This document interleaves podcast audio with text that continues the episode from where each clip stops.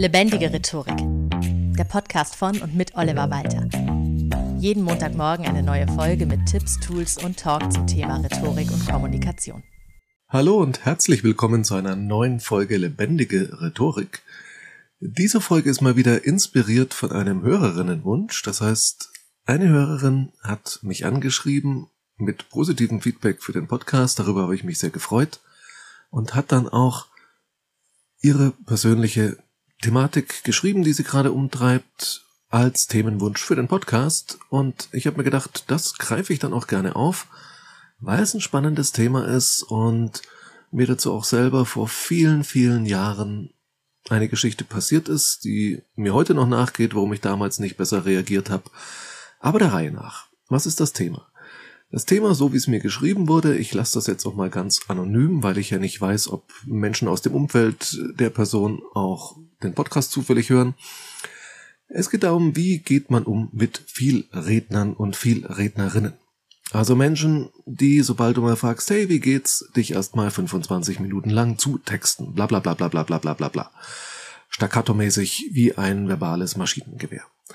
Bei der Hörerin, die mir das Thema geschrieben hat, ging das Ganze so weit, dass sie tatsächlich irgendwann keine Lust mehr hatte, auf bestimmte Menschen zu treffen und quasi den Kontakt auf Arbeit mit diesen Kollegen und Kolleginnen komplett vermieden hat, den aus dem Weg gegangen ist, obwohl sie diese Menschen eigentlich mag aber sie einfach weiß, die texten mich dann wieder so unglaublich lang zu und ich komme überhaupt nicht zu Wort und das ist furchtbar, deswegen meide ich den Kontakt.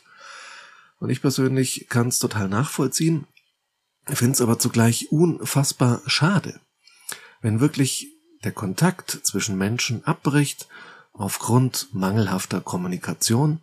Und das ist ja das, was sehr, sehr häufig passiert, dass Kontakt abbricht und oftmals liegt das Problem, wenn die Beziehung nicht mehr funktioniert, eben in der Kommunikation. Und dann kann man sich immer fragen, was kann ich kommunikativ tun in so einer Situation? Denn in dem Fall ist es ja eigentlich klar, die Hörerin, die mir dieses Thema geschickt hat, ist ja eigentlich nicht diejenige, die das Problem verursacht, sondern das sind ja eigentlich die anderen Personen, die so viel labern und sie zutexten und trotzdem, nachdem sie das Problembewusstsein hat, kann nur sie auch etwas erstmal beitragen zur Lösung und einen Weg finden, damit umzugehen. Und genau das möchte ich dir in dieser Folge zeigen, wie das gehen kann. Das heißt, ich habe auf die Frage, was hilft gegen viel Rednerinnen und viele Redner, drei mögliche Antworten, die sich auch diesmal, wie bei solchen Hörer- und Hörerinnen Themenwünschen, oftmals ergänzen, aber auch jede für sich mal ausprobiert werden kann. Und die möchte ich dir vorstellen nach der kleinen Anekdote und einer kurzen Werbung in eigener Sache, denn du kannst diesen Podcast auch unterstützen finanziell auf Steady, das verlinke ich unter der Folge in den Show Notes beziehungsweise auf YouTube unter dem Video mit einem monatlichen Beitrag von 6 Euro oder einem jährlichen Beitrag von 60 Euro hilfst du einfach dabei, dass ich mehr Zeit in diesen Podcast stecken kann und die Folgen entsprechend in hoher Qualität vorbereitet, aufgezeichnet und nachbearbeitet werden können, auch Podcast-Gäste für Talks etc. angefragt und akquiriert werden können und so weiter und so fort.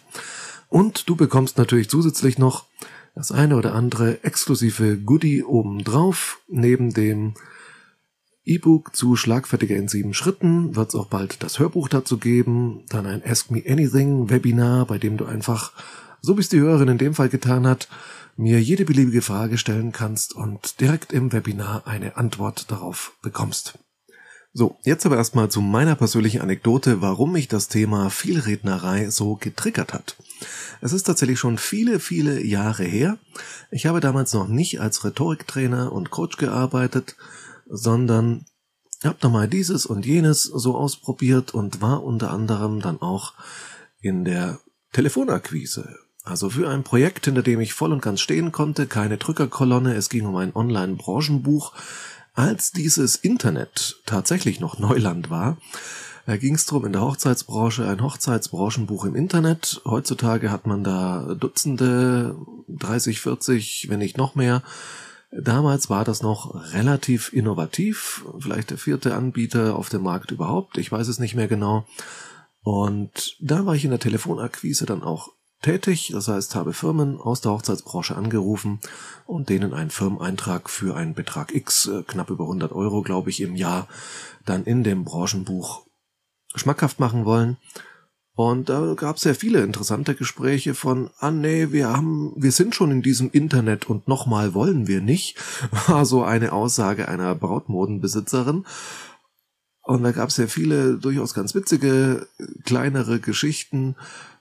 Einige haben abgeschlossen, viele waren erst noch skeptisch, entweder von diesem Internet an sich oder von uns damals. Andere haben es begeistert angenommen. Und mir ist es eben auch in einem Fall mal passiert, dass ich an jemanden geraten bin, der irgendetwas verliehen hat für Hochzeiten. Ich weiß gar nicht mehr, was es war. Und ich habe den angerufen, so ganz normal begonnen. Ich hatte jetzt kein Skript, sondern ich habe das immer auch so ein bisschen angepasst auf die Person, was ich auf der Website gefunden habe, angegangen, dieses Verkaufsgespräch, was es ja letztendlich war. Und dann, sobald ich da meine erste Frage gestellt habe, hat dieser Mensch einfach angefangen, aus seiner Antwort heraus immer weiter zu reden und immer weiter zu reden und mir sein ganzes Leid zu klagen darüber, wie verschmutzt Leute seine Verleihartikel zurückgeben und dass er eigentlich ja mal was ganz anderes lernen wollte und dass er, ja, am Schluss kam es darauf hinaus, dass er sehr, sehr einsam ist. Ich habe wirklich dieses Gespräch, dieses kurze Akquisegespräch, darf ich Ihnen Infos per E-Mail schicken und wollen wir nächste Woche nochmal telefonieren. Dieses Gespräch hat sich bei diesem Menschen 45 Minuten gezogen und es kam mir mindestens doppelt so lange vor. Und damals war ich eben in vielen Bereichen noch nicht so weit wie jetzt kommunikativ. Und das heißt, er hat geredet und geredet und ich habe zwischendurch immer gesagt, aha, mh, ja, verstehe ich, das ist ja wirklich, mh, ich glaube, dem war es gar nicht wichtig, dass ich irgendwie reagiere. Der hat einfach nur geredet und geredet und geredet und war unglaublich froh, jemanden zu haben, der ihm anscheinend zuhören muss. Und ja, das war heftig. Und ich habe mich damals aber nicht getraut, weil ich das Gefühl hatte, er schüttet mir wirklich gerade sein ganzes Leben, seine, Problem, seine Probleme, sein Seelenheil aus, dass ich mich nicht getraut habe, einfach aufzulegen und es einfach über mich habe ergehen lassen. Immer verzweifelter, weil ich wurde auch nach Abschluss bezahlt. Mein Anteil sozusagen war ja auch danach geregelt, wie viele Abschlüsse ich hatte. Und ich hatte natürlich in dieser Zeit keinen einzigen Abschluss. Es war furchtbar. Und bis heute denke ich immer mal wieder drüber nach, wie hätte ich in der Situation eigentlich anders reagieren können. Deswegen vielen Dank an die Hörerin, die mir dieses Thema mit viel RednerInnen geschickt hat. Und damit steigen wir auch ein. Drei Möglichkeiten, wie du mit viel RednerInnen, die dich komplett mit ihrem Text erdrücken, umgehen kannst. Erstens, frage dich doch mal selbst, was ist eigentlich deren Bedürfnis? Wie kann ich dieses Bedürfnis wertschätzen? Also braucht diese Person jetzt gerade einfach Aufmerksamkeit oder wirklich einen Ratschlag oder will jetzt einfach nur, dass jemand zuhört? Kann ich das irgendwie dann, indem ich zum Beispiel die Wertschätzung gebe oder sage, wow, das ist ja echt ganz interessant gewesen, dein Urlaub irgendwo im Allgäu. Toll, dass du davon in Echtzeit erzählst und das ist ja wirklich fantastisch. Und das einfach wertschätzt. Schön, dass du uns daran teilhaben lässt und damit dann aber auch an einem gewissen Punkt einen Schlussstrich darunter ziehst. Das ist so das Erste, was du tun kannst. Die meisten Menschen, die viel reden, wollen da erst einmal die Rückmeldung oder zumindest die Wertschätzung, dass ihnen jemand zuhört bzw. zugehört hat. Das heißt, du kannst wie im aktiven Zuhören, ich habe erst vor kurzem als Reload die Talkfolge mit Jürgen Melmoka zum Thema besser zuhören nochmal eingestellt. Da kannst du dir auch nochmal anhören, wie man denn gut zuhört, aktives Zuhören, paraphrasieren. Damit kannst du diesen Menschen vermitteln, ich höre dir zu ich habe dir bis hierhin zugehört. Vielen Dank für das Gespräch bis hierhin und damit einen Schlussstrich ziehen. Das ist das Erste, was ich an deiner Stelle versuchen würde, muss aber da auch gleich zugeben, es funktioniert halt nicht immer. Weil wie in dem Beispiel, das ich gerade gebracht habe von dieser Telefonakquise-Geschichte, gibt's einfach Menschen, die sich bewusst oder unbewusst denken, ja, jetzt hört mir jemand zu und okay, der hört immer noch zu, das ist toll, ich rede weiter, weiter, weiter. Wenn das Ganze, wie bei dieser Telefonakquise-Geschichte passiert, mit einem Menschen, mit dem ich sonst nichts zu tun habe, kann man das Gespräch einfach beenden und im Idealfall auch einfach vergessen.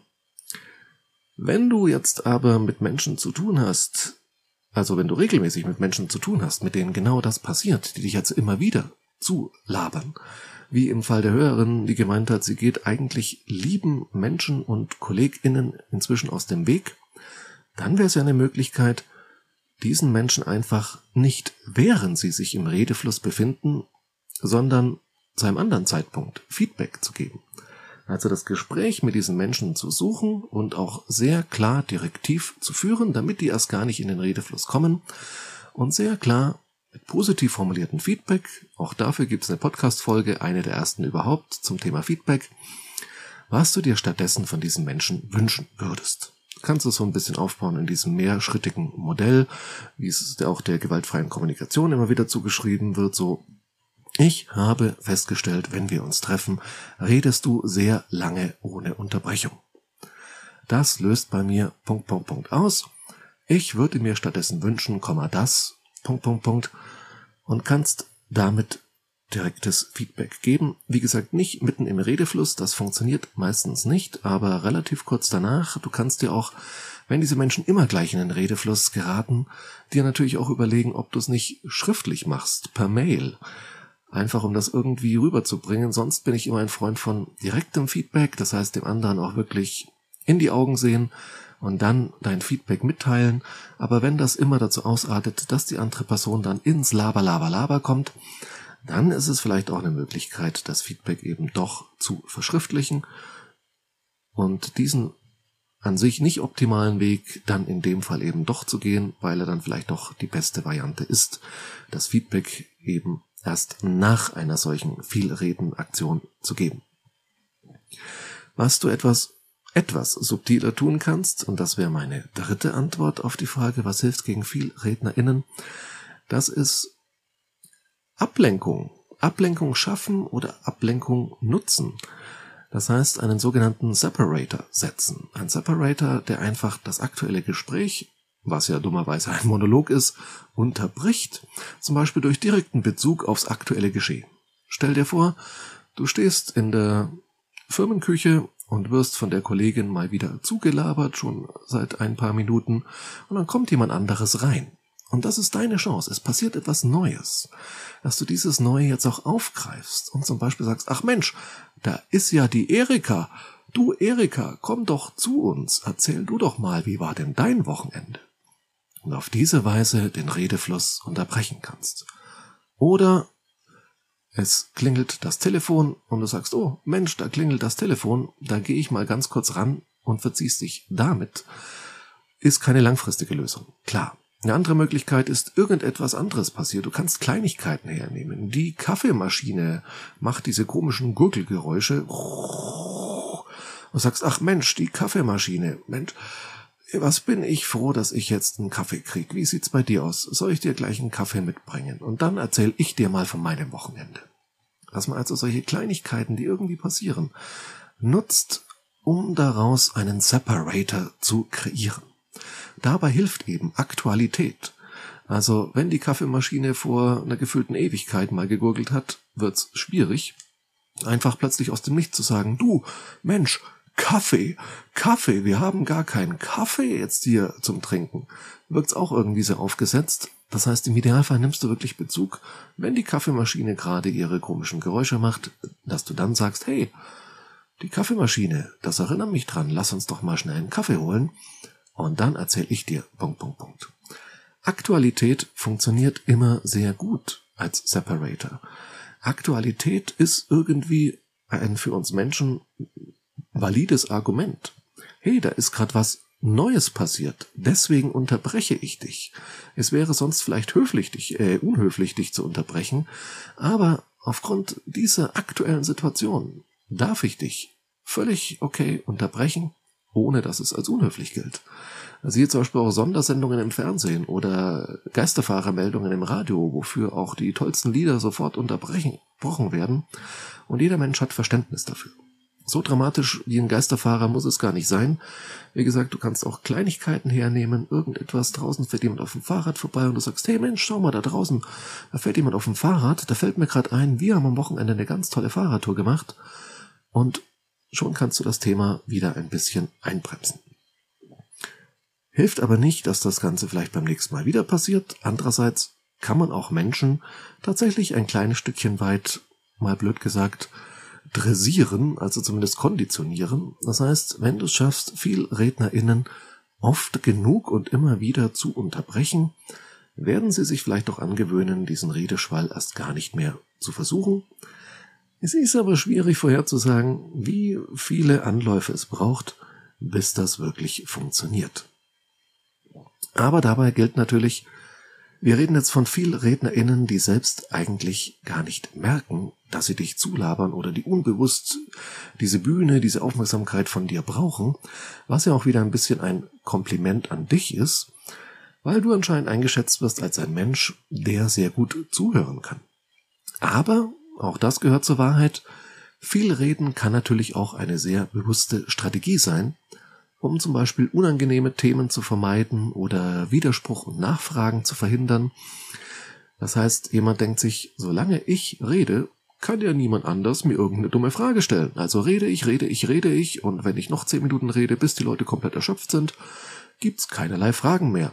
Ist auch eine Strategie teilweise von VortragsrednerInnen, wenn ich die Zeit für den Vortrag komplett ausschöpfe und vielleicht sicherheitshalber noch fünf Minuten überziehe, muss ich danach keinerlei Fragen mehr beantworten weil auch keiner mehr Bock hat, eine Frage zu stellen. Das ist dummerweise eine Strategie, bei der man eben vergisst, dass man dann die Leute auch nicht begeistert. Das heißt, auch viel RednerInnen schneiden sich ins eigene Fleisch, weil ihnen eigentlich keiner mehr gerne zuhört. Aber wenn es als bewusste Strategie eingesetzt wird, dann ist es ganz wichtig, auch mal hart dazwischen zu gehen. Das heißt, das richtige Timing abwarten, eine Atempause zum Beispiel, denn alle Menschen müssen atmen selbst viel RednerInnen. Und es ist nicht immer leicht, die richtige Stelle zu finden, aber wenn du es richtig abpasst, dann kannst du da eben wirklich direkt einhaken und sagen, äh, einen Augenblick bitte, ich möchte nochmal zurückkommen auf Thema Punkt, Punkt, Punkt. Dabei kannst du so höflich wie nur möglich in deiner Formulierung sein, um die Unhöflichkeit des Unterbrechens oder Abwürgens abzumildern, aber wichtig ist, wenn es wirklich ein Gespräch ist, in dem es um ein bestimmtes Thema geht, in dem du Informationen brauchst oder ähnliches oder ein klares Commitment, dass du da dran bleibst und die viel redende Person auch immer wieder unterbrichst, mach dir bewusst, auch dieses Vielreden und vor allem immer wieder damit anfangen ist unhöflich, bewusst oder unbewusst. Und wenn du da ein bisschen unhöflich dagegen wirst mit ständigen Unterbrechen, ist das auch völlig in Ordnung. So. Das nochmal als kurze Zusammenfassung, was hilft gegen viel RednerInnen. Erstens, dir klar zu machen, was ist deren Bedürfnis dahinter. Da jetzt auch, um den Bogen zum eben Gesagten zu spannen, passiert das einfach so, brauchen diese Menschen unbewusst Aufmerksamkeit und Wertschätzung, oder ist es vielleicht eine bewusste Strategie, um Fragen, Zwischenrufe, andere Bemerkungen zu unterbrechen.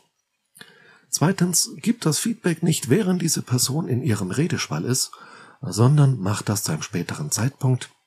Im Idealfall im Vier-Augen-Gespräch, das du dann sehr direktiv führst, ansonsten zur Not in diesem speziellen Fall auch schriftlich. Drittens, um das Vielreden im Augenblick direkt zu unterbrechen, nutze eine Ablenkung jeder noch so kleinen Art und setze einen sogenannten Separator, um den Redefluss zu unterbinden, etwas anderes zu tun und die Person auch einfach aus diesem eigenen Redefluss rauszubringen. So, Hausaufgabe der Woche. Achte mal darauf, ob du vielleicht auch viel Rednerin bist oder ob es Menschen in deiner Umgebung gibt, auf die das zutrifft und versuch mal bewusst diese Strategien umzusetzen, denn wie schon eingangs gesagt, es wäre unglaublich schade, wenn die Beziehung zu wirklich netten, wertgeschätzten Menschen darunter leidet oder gar kaputt geht, dass diese Menschen zu viel labern. Lass mich gerne wissen, wie es funktioniert hat als Feedback. Ansonsten sage ich an dieser Stelle wieder vielen Dank fürs Zuhören und bis zum nächsten Mal. Das war Lebendige Rhetorik, der Podcast von und mit Oliver Walter. Jeden Montagmorgen eine neue Folge mit Tipps, Tools und Talk zum Thema Rhetorik und Kommunikation. Wenn du Oliver Walter als Experten für lebendige Rhetorik buchen möchtest, schau doch mal auf www.walter-oliver.de.